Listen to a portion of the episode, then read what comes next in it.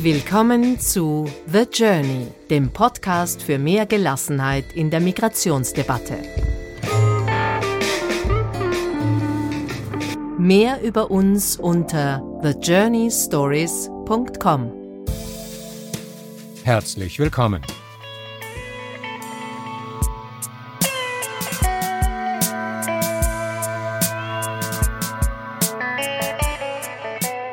Wie ist das eigentlich, wenn die Themen Migration und Integration offiziell zumindest kein Thema mehr sind?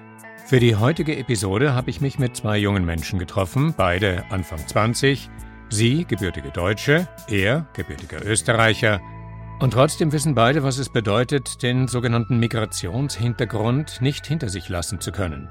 Wie ist es, wenn man sich als Kind von Zuwanderern in der zweiten, dritten Generation im eigenen Land aufmacht und immer wieder manchmal auf subtile, manchmal auf sehr offensichtliche Weise feststellt, dass man dabei an Grenzen stößt, wenn man immer wieder durch die Vorurteilsbrille gesehen wird. Wie ist es, wenn man Deutsche ist, aber eben nicht ganz, Österreicher, aber eben nicht vollständig? Eine dieser beiden jungen Menschen ist Merve. Ich lebe seit drei Jahren in Salzburg und bin ursprünglich aus der Nähe von Stuttgart in Deutschland. Meine Wurzeln sind aus der Türkei. Also ich habe tatsächlich meine Wurzeln wiederentdeckt für mich. Aber da haben meine Eltern einfach sehr, sehr viel ähm, dazu beigetragen und es war ihnen immer sehr, sehr wichtig. Also ich habe zuerst Türkisch gelernt, bevor ich Deutsch gelernt habe. Und ich finde, allein durch das Sprachliche war es mir immer stets möglich, da zurückzugehen. Und der andere, Ara. Also ich fühle mich wie ein waschechter Salzburger. Ich bin hier geboren und groß geworden. Meine Wurzeln sind persisch, also ich bin Iraner. Meine Eltern sind vor 30 Jahren hergekommen und ich bin hier geboren. Merve studiert in Salzburg Psychologie und engagiert sich stark in der Community. Ara ist in die Geschäftsführung des in dritter Generation geführten Teppichhandels eingestiegen, organisiert Events in der von seinem Bruder gemanagten Internetagentur und spielt und trainiert American Football. Wie das alles geht, frage ich ihn. Antwort: wenig Schlaf. Es ist Merve, die den roten Faden benennt, der sich durch unser Gespräch ziehen wird. Beide, sagt sie, leben multiple Identitäten. Gut, dann klären wir mal ganz zu Beginn, was genau ist darunter zu verstehen. Keiner von uns ist nur Arbeiter, keiner von uns ist nur Studierender, keiner von uns ist nur Tochter. Jeder Mensch hat eigentlich multiple Identitäten, also multiple Gruppen, zu denen man sich zugehörig fühlt, also die sozusagen ein Teil von einem sind. Ich denke nur, dass Menschen, die stark marginalisiert sind oder die, wie jetzt zum Beispiel bei Ara oder bei mir, sehr offensichtlich sind. Also ich glaube, keiner von uns beiden ist damals in die Grundschule gegangen und dachte sich so, ja, ich äh, fühle mich als, als, als äh, türkische Person, also jetzt in meinem Fall als türkische Person, die, die in Deutschland lebt, sondern ich musste mich damit auseinandersetzen, weil das andere sozusagen bemerkt haben und ich dadurch konfrontiert wurde. Also in der Schule aufgrund allein schon wegen dem Namen, wegen dem Aussehen. Und ich denke, dass dass das, was Ara und mich, ähm, noch viele andere Menschen, die einen Migrationshintergrund haben, so stark von Menschen unterscheidet, die keinen Migrationshintergrund haben, ist, dass wir sehr früh anfangen und sehr stark ähm, anfangen, uns damit auseinanderzusetzen. Und es wird dann einfach deswegen ein sehr großer Teil von unserem Sein. Wann hat die Auseinandersetzung bei dir angefangen, die bewusste? Wenn ich ehrlich bin, ziemlich spät. Also die Mehrwert hat schon recht. Jetzt im Nachhinein wird mir klar, dass mir schon früher aufgefallen ist, aber so richtig, sagen wir mal, auf die Schnauze geflogen bin ich. Mit 16 Jahren war das.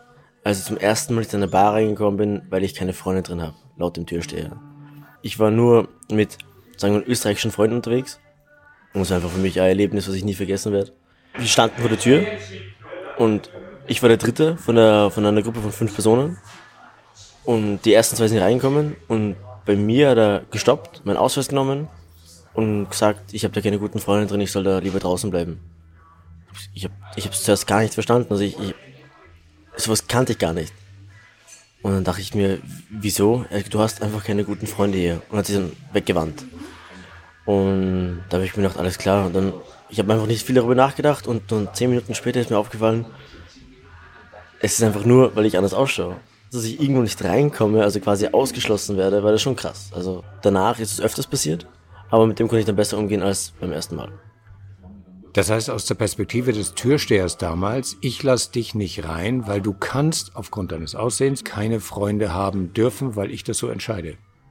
Oder einfach, das ist Klischee oder einfach erfahrungsgemäß von ihm, dass schwarzhaarige Menschen einfach Probleme machen, anscheinend. Und es war auch eine klassische einheimische Bar einfach. Und ich weiß nicht, ich glaube, da habe ich einfach nicht verloren. Weil du dir denkst, vielleicht ist es richtig so, denn da gehöre ich gar nicht hin. Ja, auch. Im Nachhinein habe ich erst bemerkt, weil es war gerade die Anfangsphase, wo ich gerade mein Nachtleben entdeckt habe, in Anführungszeichen. Und seit dem Tag, wo das passiert ist, habe ich noch nie wieder einen Fuß reingesetzt oder in die Richtung von der Bar. Und ich bereue es auch nicht. Damals hast du angefangen, über das, was Merve multiple Identitäten genannt hat, selber nachzudenken. Was sind denn so die Gedanken gewesen, die dir im Alltag durch den Kopf gegangen sind, anhand der Situationen, die du erlebt hast? Ich muss ehrlich sagen, seit dem Tag, also kurz danach war das ziemlich stark, habe ich den Gedanken gehabt, jeder schaut mich schief an, nur weil ich jetzt schwarze Haare habe, ein bisschen anders ausschaue und dunkler bin. Das hat mich auch ziemlich genervt bei neuen Bekanntschaften. Wenn ich von einem Freund von mir oder einer Freundin von mir die Eltern kennengelernt habe, dachte ich mir, ja, die denken sicher, was will denn der Ausländer hier? Also wirklich ein, zwei Jahre danach. Aber desto mehr ich darüber nachgedacht habe, bin ich in die positive Richtung gegangen und denen beweisen zu wollen, was aber auch nicht ganz richtig war, beweisen zu wollen, dass ich dazugehöre. Und es hat sogar eine krasse Wende genommen, dass ich wollte so dazugehören, dass ich sogar angefangen habe, die Personen, die sie nicht mögen, dass ich sie auch nicht mag. Ich wollte es jahrelang, also wirklich von 16 bis 19, 18, 19, sogar schon 20. Ich habe nicht wirklich Lust gehabt, jedes Wochenende beispielsweise vorzugehen. Aber die wollten es und ich wollte einfach dazugehören. Kommt dir das bekannt vor für dich? Ja, also vor allem dieses, ich möchte es den anderen beweisen. Bei mir hat das auch so mit 15, 16 angefangen, dass ich, dass ich das so richtig, richtig gespürt habe. Dieses, okay, die Menschen sehen mich als Außenstehende. Und bei mir war das, also das hat das zum Beispiel dazu geführt, dass ich aufgehört habe, Hip-Hop zu hören. Ich habe also als ich, als ich aufwuchs, immer Hip-Hop und Rap-Musik gehört. Und ich dachte mir dann so, okay, als ich dann so 16, 17 war, ich muss damit aufhören weil das ist nicht gut. Ich äh, würde mich damit, ich bin dann damit ein Klischee, meine deutschen Freunde und Freundinnen machen das nicht, ähm, zumal die Mädels nicht. Und auch, es, ich hatte dann so ein richtig, richtig starkes Bestreben, immer die Beste zu sein, sei es in, in der Klasse. Ähm, ich habe mich immer mehr engagiert. Ich habe dann auch sehr früh angefangen, noch nebenbei zu arbeiten. Und dadurch ist immer so dieses Bild entstanden, alles super zu machen, alles glatt zu machen und möglichst wenig mit türkischen Menschen Kontakt zu haben, sehr wenig türkisch zu reden, also eigentlich außerhalb der Familie gar nicht mehr. Und sehr viele Dinge, die mir, die mir eigentlich wirklich äh, gefallen haben, auch in meiner, in meiner frühen Jugend, also so, sei es Street Art, Hip-Hop und alles, das nicht mehr zu hören. Das hat dann erst, ich war dann so auch so 19, 20, wo ich mir diese Fragen gestellt habe. Und dann ist mir plötzlich ein Gedichtband von einem amerikanischen Rapper in die Hand gefallen. Tupac, der aufgrund eines Gangkrieges ähm, erschossen wurde letztendlich. Er hat sehr viele Liebesgedichte, die ich sehr schön fand. Und er hat eins, das heißt ähm, Can You See the Panther? Der Panther, der starke Panther, der seinen Jungen ähm, nährt und stark ist. Und das war so eine, so eine, so eine Hommage an, an, an schwarze Frauen. Und das fand ich sehr schön. Und es hat so ein bisschen alles abgedeckt eigentlich, wofür, wofür ich jetzt heute noch stehe. Also Feminismus, ähm, People of Color, Menschen, die marginalisiert sind. Und Poetry ist ein, ist ein riesiger Teil meines Lebens. Ähm, genau. Also mache ich heute immer noch gerne auf und, und lese es mir gerne durch. Gibt's für dich im Bereich von Kunst und Kultur, Musik beispielsweise, auch irgend sowas, wo du sagst, da identifiziere ich mich, das begleitet mich, das ist ein Rhythmus, der meiner ist? Durch und durch Hip-Hop. Aber ich höre jetzt nicht den kommerziellen Hip-Hop, sondern ich mag die mit den tiefgründigen Bedeutungen. Da gibt es einige, die heute noch sehr, sehr, sehr stark rappen. Und ich möchte nur kurz zurückgreifen auf die, auf die Merve, weil sie gesagt hat, dass sie so einen Drang hat, immer die Beste zu sein. Das habe ich nie gehabt, ich war immer faul, leider. Aber was mir wichtig war, dass ich mit jeder Person gut bin, also mit jeder Gruppe gut bin. Mir war es auch wichtig, dass ich halt nicht vortäusche, dass ich gut bin, sondern einfach anfangs mal zugehört habe, um zu schauen, ob wir gleiche Interessen haben oder nicht. Es gab kaum, glaube ich, eine Person, die einfach so daneben war, in meinen Augen, dass ich einfach nichts mit ihr zu tun haben wollte. Deswegen war ich mit jedem gut. Also ich war nie, nie der Beste, aber ich war halt mit jedem gut, genau. Das ist dann aber auch möglicherweise was, wo man Hindernisse überwindet und wieder zurückfindet dazu, dass wir, ich sage es jetzt mal ganz banal, eh alle eins sind. Genau, der Meinung bin ich auch. Egal wie man ausschaut, wie groß man ist, wie dünn man ist, wie klein man ist. Man hat ein Herz, man hat ein Gehirn und das reicht. Das war, das war süß. Kannst du dich dem anschließen? Ich muss sagen, ich habe, glaube ich, nie bewusst versucht, absichtlich versucht, mich mit allen gut zu stellen. Das hat sich einfach natürlich so ergeben, weil ich sehr schnell empathisch war. Also ich kann diesen Gedankengang mit, es ist egal, wie du aussiehst, egal wie, woran du glaubst, ähm, du groß bist, klein bist, ob du einen Hijab trägst oder nicht. Ich habe da neulich drüber nachgedacht. Ich merke immer mehr, wie ich weniger toleriere. Also ich, ich habe früher viel mehr auch äh, Menschen toleriert, die gegen Dinge gestanden sind, die mir sehr wichtig waren. Einfach um umgänglicher zu sein und auch einfach wahrscheinlich, weil ich jünger war und ich das Selbstbewusstsein hatte. Ich merke immer mehr, wie ich wütender werde im Hinblick auf, ich toleriere weniger. Was macht dich wütend? Mich macht Rassismus wütend, mich macht Diskriminierung wütend, mich macht Ungleichheiten wütend ähm, im Hinblick auf Mann, Frau. Ich bin sehr stark in der ähm, Islam-Community auch vertreten. Also ich habe sehr viele Freundinnen, die äh, Kopftücher tragen. Ähm, diese Form von Marginalisierung und diese Form von, von Ausgrenzung, die ich zum Beispiel nie erlebe, ähm, das macht mich wütend. Menschen, die über Politik reden, ohne eine Ahnung zu haben, macht mich sehr wütend. Menschen, die einfach aus Prinzip meine Eltern hassen das macht mich sehr wütend. Und Politik, die meine Eltern hasst.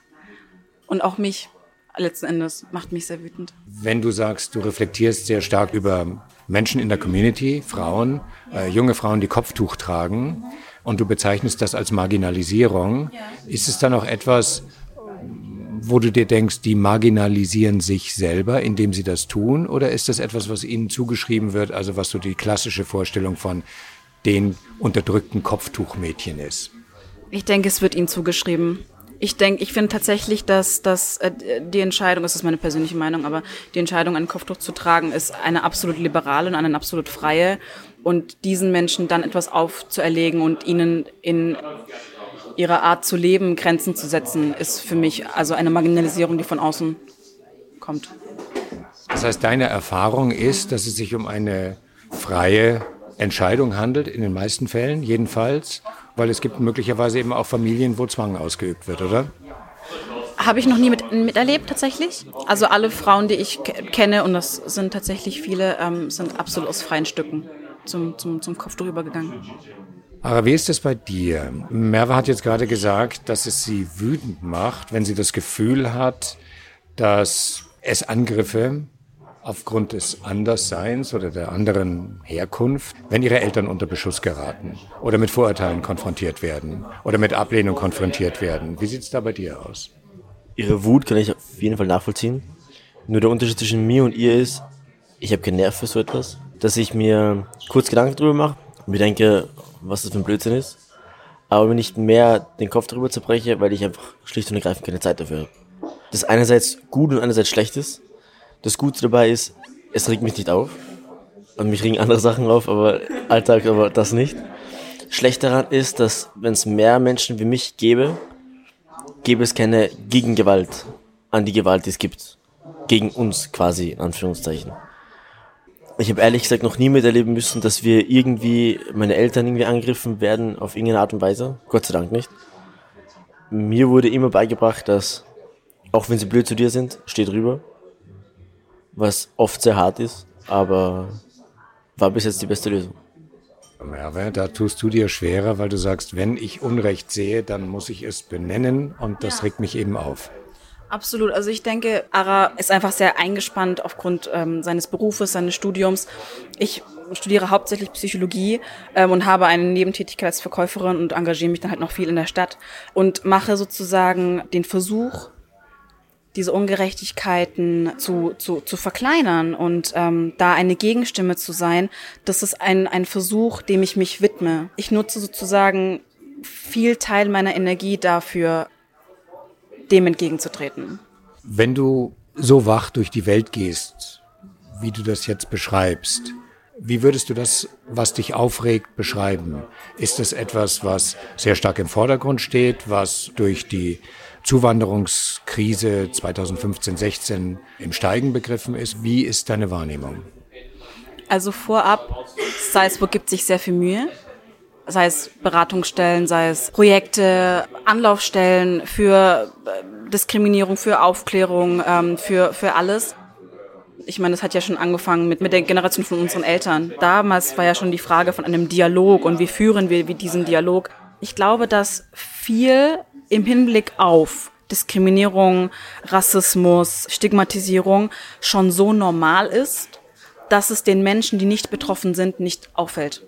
Zum Beispiel, Ara und ich hatten mal das Gespräch, ähm, das ist schon wahnsinnig lange her, wo wir über Staten geredet haben. Angenommen, ich, ich stelle mich den, den Eltern meines, meines Partners vor und mein Partner ist Deutsch oder Österreichisch.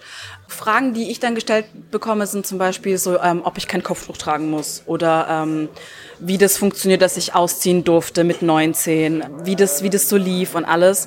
Ähm, und ich weiß zum Beispiel noch, dass Ara mir erzählt hatte, dass er gefragt wurde, wie er zum Thema Gewalt an Frauen steht. Also, dass, ob, ob er Frauen schlagen würde, war das so? Und zum Beispiel, das ist etwas, das werde ich nie gefragt. Also ich komme niemals in irgendeinen Haushalt und dann fragt mich jemand, ähm, ja, was hältst du eigentlich davon, dass du angeblich, ich mache gerade Anführungszeichen, angeblich aus einer Kultur kommst, die gewaltverherrlichend ist, was Frauen betrifft. Diese Frage bekomme ich nicht gestellt. Ja, genauso wie Ara nicht die Frage gestellt bekommt, ob seine Mama ein Kopftuch trägt. Also das ist dann so, so die Form von Neugier, die ich als Frau mit Migrationshintergrund kriege. Und für mich war es damals wahnsinnig spannend zu sehen, weil diese Menschen meinen es ja nicht schlecht. Das ist ja keine, also es ist ja keiner, diese Menschen fragen ja nicht, weil sie, weil sie böse sind, sondern es ist wirklich Neugier, muss man an dieser Stelle auch sagen, die einfach mit der Zeit nervig wird. Wir haben, Ara, eine Episode in The Journey gehabt. Das war mein Gespräch mit Teshome Toaspan einem deutschen Staatsbürger, der aus Äthiopien stammt und der sich als durch und durch deutscher Staatsbürger fühlt und der in diesem Gespräch erwähnt hat, dass seit 2015, 16 er auf einmal viel mehr das Gefühl hat, abgesehen von dem unmittelbaren Umfeld, wo er lebt, sich permanent erklären zu müssen. Aufgrund seiner Hautfarbe, dass er eh Deutscher ist, dass er eh Steuern zahlt hier. Und er hat gesagt, das hat mit der Flüchtlingskrise eine neue Dimension angenommen. Ist das eine Erfahrung, die du für dich selber in deinem Umfeld, mit deiner Familie auch teilen würdest? Definitiv. Ich habe ein bisschen Pech gehabt in dem Sinne, dass zur Flüchtlingskrise habe ich gerade meinen Wehrdienst gemacht, was ich auch sehr gut gefunden habe, weil du kannst dich entscheiden, entweder gehst du ins Militär, zum Bundesheer oder bist beim Roten Kreuz und im Samariterbund. Und ich wollte unbedingt zum Militär gehen, weil es meines Erachtens einfach ein Akt der Männlichkeit ist, dass man zum Militär geht, aber jeder wie er will. Und genau zu der Zeit, wo ich halt war, war halt die Flüchtlingskrise. Wo halt mir öfters auch gesagt worden ist, du kannst aber gut Deutsch sprechen. Dass ich einfach von Anfang an davon ausgehen, ich bin gerade mal erst angekommen. Und dann sage ich, dann habe ich echt am Ende dann gesagt, Herrst, Alter, ich bin hier geboren. Ich habe Vorgesetzte gehabt, die jünger waren als ich. Passiert ist ein Militär aber die auch sehr oft rassistisch geworden sind. Wir waren im ET, also im Eindrückungstag, gab es 183 Männer. Von den 183 Männern war ich der einzige ausländische Soldat, der sich nicht aufgeführt hat. Ich habe mir alles sagen lassen von einem Ohr ins andere Ohr raus. Und deswegen hat der Kommandant das auch gesehen und durfte bei der Angelobung, das ist, ähm, wenn du die Grundausbildung beendet hast, dann wirst du angelobt vom österreichischen Staat, dass du halt die Grundausbildung fertig hast und jetzt eingeteilt wirst, war ich der einzige Ausländer als Soldat, der die österreichische Flagge halten durfte. Es waren sechs Soldaten, die es halten durften. Und das hat mich persönlich sehr stolz gemacht und meine Eltern auch, dass ich das sein durfte. Aber die Erfahrung über die, also über die Zeit der Flüchtlingskrise im Militär hat mich sehr geprägt. Da habe ich Sachen gehört, da, da, zum Teil auch gegen mich, wo ich mir, wo ich fassungslos war. Also ich, ich wusste nicht, was ich darauf sagen sollte. Egal, was ich auch dagegen gesagt hätte, es wird gegen mich sprechen. Und keiner der Kameraden von mir würde sagen, ja, also wenn ich es melden würde an eine, eine höhere Instanz, der sagen würde, ja, ich stimme dem ähm, Gefreiten Eini zu, der, so war das. Jeder hatte Angst davor. Was für Sachen hast du da gehört? Die eine Sache war, einer meiner Vorgesetzten, er hat stolz darüber erzählt, wie er einem Flüchtling das Kiefer gebrochen hat, weil er angegriffen wurde, anscheinend.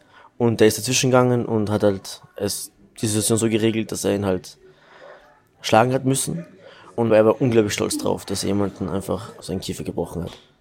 Und die zweite Sache war, wir sind in der Reihe gestanden, wir waren 66 Mann.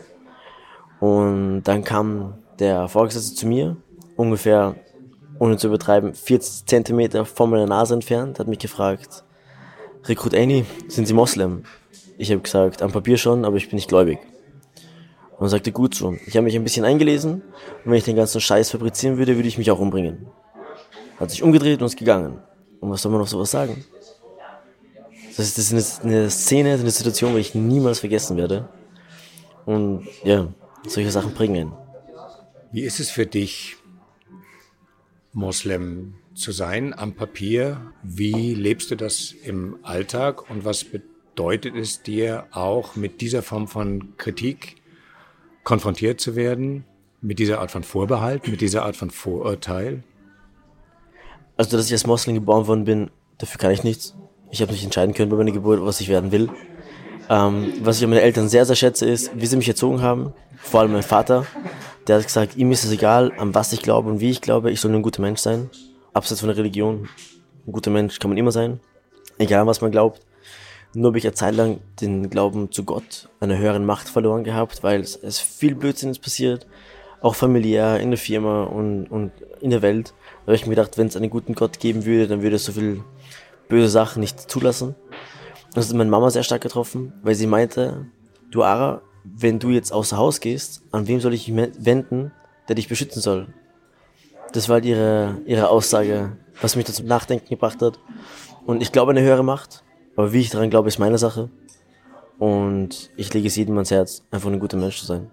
Dieses klischeehafte als Moslem oder in deinem Fall Merve als Muslima bezeichnet und im Grunde genommen auch klassifiziert oder abklassifiziert zu werden. Ist das eine Erfahrung, die du auch kennst?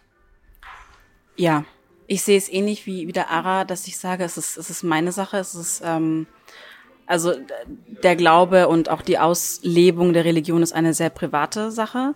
Und ich habe die Erfahrung gemacht, dass Menschen immer das Gefühl haben, sie wüssten es besser und sie müssten sich einmischen, was halt unschön ist, was sehr, sehr unschön ist. Ara, machen wir zum Schluss von unserem Gespräch einen kleinen Ausblick in eine potenzielle Zukunft. Wohin siehst du, entwickelt sich die Gesellschaft, so wie du das wahrnimmst?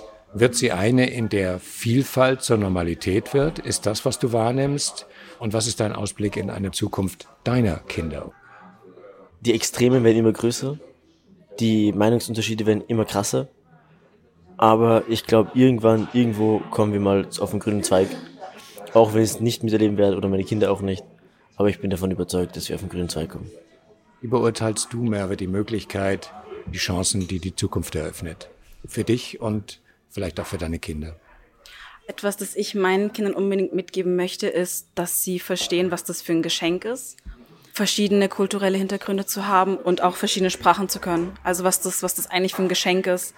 Ich meine, je mehr Sprachen, je mehr Kultur, desto mit, mit mehr Menschen kann man sich unterhalten, ähm, verbinden.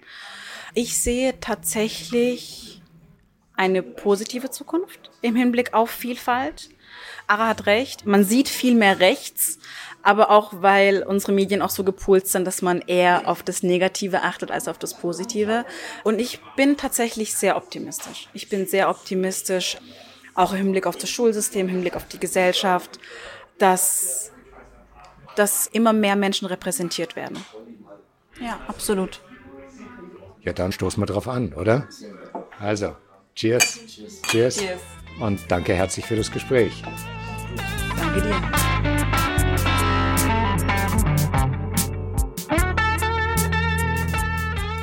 Das ist die Vorstellung und das ist die Hoffnung, die uns verbindet. Eine Gesellschaft, in der Diversität als Normalität empfunden wird. Noch sind wir nicht so weit, noch haben viele die Vorstellung, das Rad der Zeit zurückdrehen zu können. Dorthin zurück, wo man sich mit dem Wort Diversität noch nicht einmal auseinandersetzen musste, weil es dieses Wort nämlich noch nicht auf der politischen Agenda gab, als man sich noch nicht durch den Gender-Wahn geknechtet fühlte und als jeder noch genau wusste, wo sein oder ihr Platz in der Gesellschaft war. Aber wir leben eben auch in Zeiten des unaufhaltsamen Umbruchs und das macht vielen Angst. Während die einen mauern, brechen die anderen starre Grenzen des Denkens und Handelns auf. Der amerikanische Wirtschaftswissenschaftler Jeremy Rifkin etwa hat die Fridays for Future Generation als die erste globale Protestbewegung bezeichnet. Die Dinge sind in Bewegung. Gut so. Die musikalische Grundierung heute kam von Javelinas mit dem 128 Tiger Swing Groove, von Siobhan D mit Breath Deep, Breath Clear und von Ivan Chu mit Between Atoms, Between Stars, was doch richtig gut passt. Nächste Woche geht's weiter. Bis dann. The Journey, der Podcast für mehr Gelassenheit in der Migrationsdebatte.